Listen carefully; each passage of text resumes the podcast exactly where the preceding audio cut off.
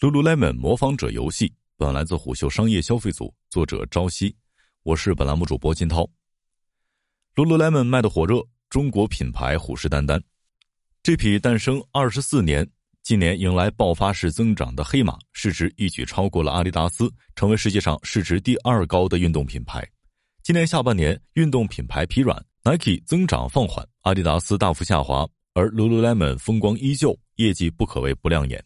十二月八号，Lululemon 公布第三季度业绩数据，销售额同比大涨百分之二十八，至十九亿美元，较疫情前二零一九年同期上涨百分之一百零三，营业利润上涨百分之三十七，至三点五二亿美元。瑜伽裤这个品类在 Lululemon 的助推下，经历了从无到有，直至在市场上获得了令人瞩目、无法忽视的地位。中国品牌紧随其后，伺机抢占属于自己的市场地盘。有媒体统计，从二零二一年三月到二零二二年四月十一号，至少有十六家国内运动品牌获得融资，十家为新兴运动品牌，其中超过半数以一条瑜伽裤为卖点切入市场。理论上，Lululemon 面向的是相对高消费人群，中国品牌们默契的选择了更低的价格带，两者应当相安无事。在中国特殊的市场环境加上消费疲软大潮的来临，二者战场产生了微妙的重叠。除了要直面 Lululemon 的压倒性优势，中国品牌间的竞争更为激烈。一方面，他们想要效仿 Lululemon 树立品牌效应；另一方面，白牌产品占据着中国绝大部分市场，上下夹击当中，他们在争夺一个规模有限但市场教育成本并不低的市场。当下，Lululemon 的中国模仿者们拆分着 Lululemon 走红的各个特质，逐一追赶。这就像芯片发展一样。当国产替代们始终在追逐的路上，就意味着很难有人跳出框架走到 Lululemon 的前面。江湖传闻，穿上就不想脱下来的 Lululemon 面料确实有玄机。Lululemon 曾经表示，二零二一年自己百分之十九的面料来自于中国大陆。然而，号称自己拥有原版布料的厂商数量非常多。实际上，江苏一些非常顶级的面料厂商提供的面料也并非和原版完全一样。一位瑜伽裤品类创业者王可告诉虎嗅，虽然自己也生产瑜伽裤，但他个人仍然是 Lululemon 的绝对拥护者，认为其穿着感确实无可替代。但他也表示，如果不是非常追求极致的消费者，是感受不到差别的。欧一柔告诉虎嗅，高弹类面料开发和生产中的技术维度非常的多。除了跟普通面料类似的外观、克重、手感等等之外，还有其特有的拉伸率、回弹率、量值等等专业性弹性面料相关的参数控制，同时还有运动性相关的测试内容，比如勾丝、耐磨等等。最后还要加上吸湿排汗、速干之类的功能性内容。所以这些参数和技术内容都是一种互相牵制、拉扯，取得动态平衡的关系。尽管 Lululemon 一直强调自己的面料科技。但实际上，Lululemon 并不生产原材料和产品，其产品中使用的多种织物是由第三方开发和制造的技术先进的纺织产品。同时，Lululemon 申请的专利中绝大部分是工艺设计专利，包括动态性能的胸衣布料编织方法、带有储物袋的胸衣设计等等，而不是面料专利。因此，Lululemon 的面料实际上没有技术壁垒，其壁垒是通过面料的高成本实现的。Lululemon 的面料供应商如虹曾公开表示。它的很多产品采用的是纱染的 ATY 纱，这种面料由美国杜邦发明，面料工艺成本高，定价也高。一名如虹前销售主任接受采访的时候曾表示，虽然没有签订独家条款，但其他品牌负担不起这么高的成本费用，因此变相造就了 Lululemon 在面料上的壁垒。一位如虹前销售主任曾向媒体透露，My Active 也有使用红如的面料，但定价远低于 Lululemon 的情况下，My Active 的获利能力远远低于前者。面料上无法与 Lululemon 匹敌的中国品牌有两个可乘之机：一是发挥中国成熟的供应链优势，提升产能，以大量高性价比产品占据 Lululemon 未曾涉及的相对下沉市场；二是借助地缘优势，在设计上打造更加本地化的产品。在设计上，中国品牌确实拥有本地化优势。欧一柔告诉虎嗅，很多国际大牌的设计团队都在国外，不了解中国人的消费习惯、审美，甚至亚洲的气候。比如亚洲人的身形跟欧美人不一样，裤子长度和腰线都不同，还有各地区的天气也不一样。美国大部分地区是干燥的，中国很多地方相对潮湿。中国女性穿运动内衣的时候在乎的是收紧副乳，外国人可能更在乎透气。而供应链上的可乘之机是源于自 Lululemon 上市起，市场对于其供应链风险就十分的关注。总的来讲，Lululemon 产品交付完全依赖供应商，且供应商分散在全球。同时，Lululemon 曾表示，产品中使用的很多特殊面料，如果遭遇供应链中断，无法确保在短期内找到额外的面料供应商或者原材料供应商、生产厂商。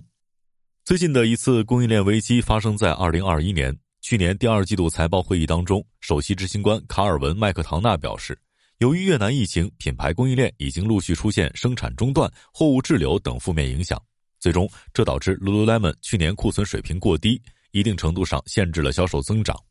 因此，Lululemon 决定在2022年提高库存，但似乎又陷入了另外一个极端。截至今年三季度末，Lululemon 库存达到17亿美元，同比增长85%。预计四季度增长速度放缓，但增幅仍高达60%。高库存水平引发了市场的担忧。财报发布后，股价应声下跌13%。Lululemon 分散，他们面对的是另一个层面的问题。最常见的供应链危机是不能如期出货。一件衣服涉及很多的供应商，有的时候甚至多达一百个。只要一个供应商货期出现了问题，就会影响总体的进程。欧一柔告诉虎嗅，创业初期，Maya Active 的供应链经历了野蛮生长的工作方式。货品的准时交付对于销售端具有决定性的战略意义，而供应链又有自己的长周期性。为了提高准交率，公司进行了供应链管理转型。在前端，从设计和产品开发开始，就做了很多协调和管控的工作，同时推广端到端的广义供应链理念，把整盘生意放在一起协同管理。今年，My Active 的平均准交率达到了百分之八十左右。国产品牌容易踩的另一个坑是品控参差不齐。去年刚成立的 Singsing 采取的是代加工的模式，只需要检验成品。今年 Singsing 订单骤增。电商模式也需要更快的反应速度，Singing 高峰的出货量在一天两万条左右，因此公司同时和多家代工厂合作，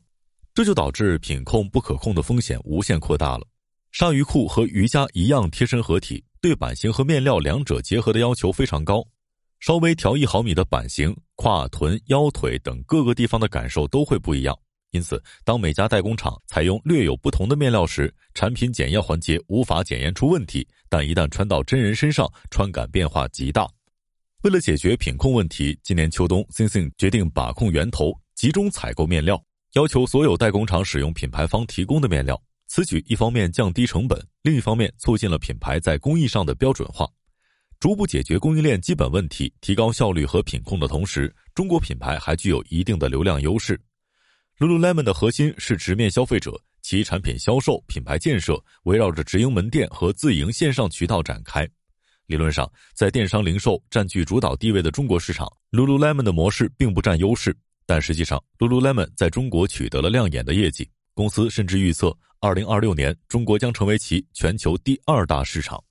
核心消费者对 Lululemon 的狂热追捧，称得上是邪教式的。在海外，通过社群运营和垂直零售的方式。Lululemon 精准吸引着中产阶级精英消费者们进入中国后，Lululemon 凭借海外口碑深入一二线城市，延续着中产热。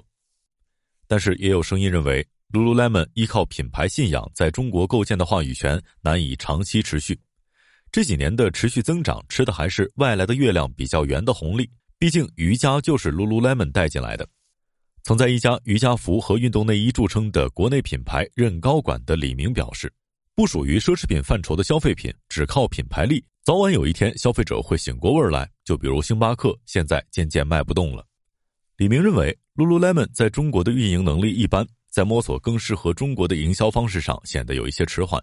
尤其是在中国品牌熟谙的电商流量战场上，Lululemon 虽然开了天猫旗舰店和京东旗舰店，但缺了新流量平台的大量新玩法。与之相较，紧紧把握住流量场的命脉的中国品牌们，或许拥有更多的机会。流量平台有着不同的功能定位，渠道和渠道间也不再是完全孤立和小闭环的状态，需要全域联动，综合考虑。欧一柔分析，抖音和小红书等以内容见长的平台，可以承担更多种草的角色，传达品牌特色和产品卖点等信息；而天猫、京东等电商见长的平台，更多是在大促中扮演成交的角色。而像 Lululemon 一样身段高的国际品牌，倾向于把每一个平台都作为品牌宣传的单一工具，而非销售转化工具。在抖音渠道上，Lululemon 的姿态很高，发布的都是高大上的品宣视频。与抖音的平台调性格格不入。目前，Lululemon 的抖音官方账号有十一点五万粉丝，发布内容中鲜有点赞超过两百的视频。在这场没有硝烟的模仿者战争中，既有难以逾越的高峰，也有可以另辟蹊径的浅溪。商业世界中最具张力的瞬间，莫过于见证游戏赢家的破局。商业洞听是虎嗅推出的一档音频节目，精选虎嗅耐听的文章，分享有洞见的商业故事。我们下期见。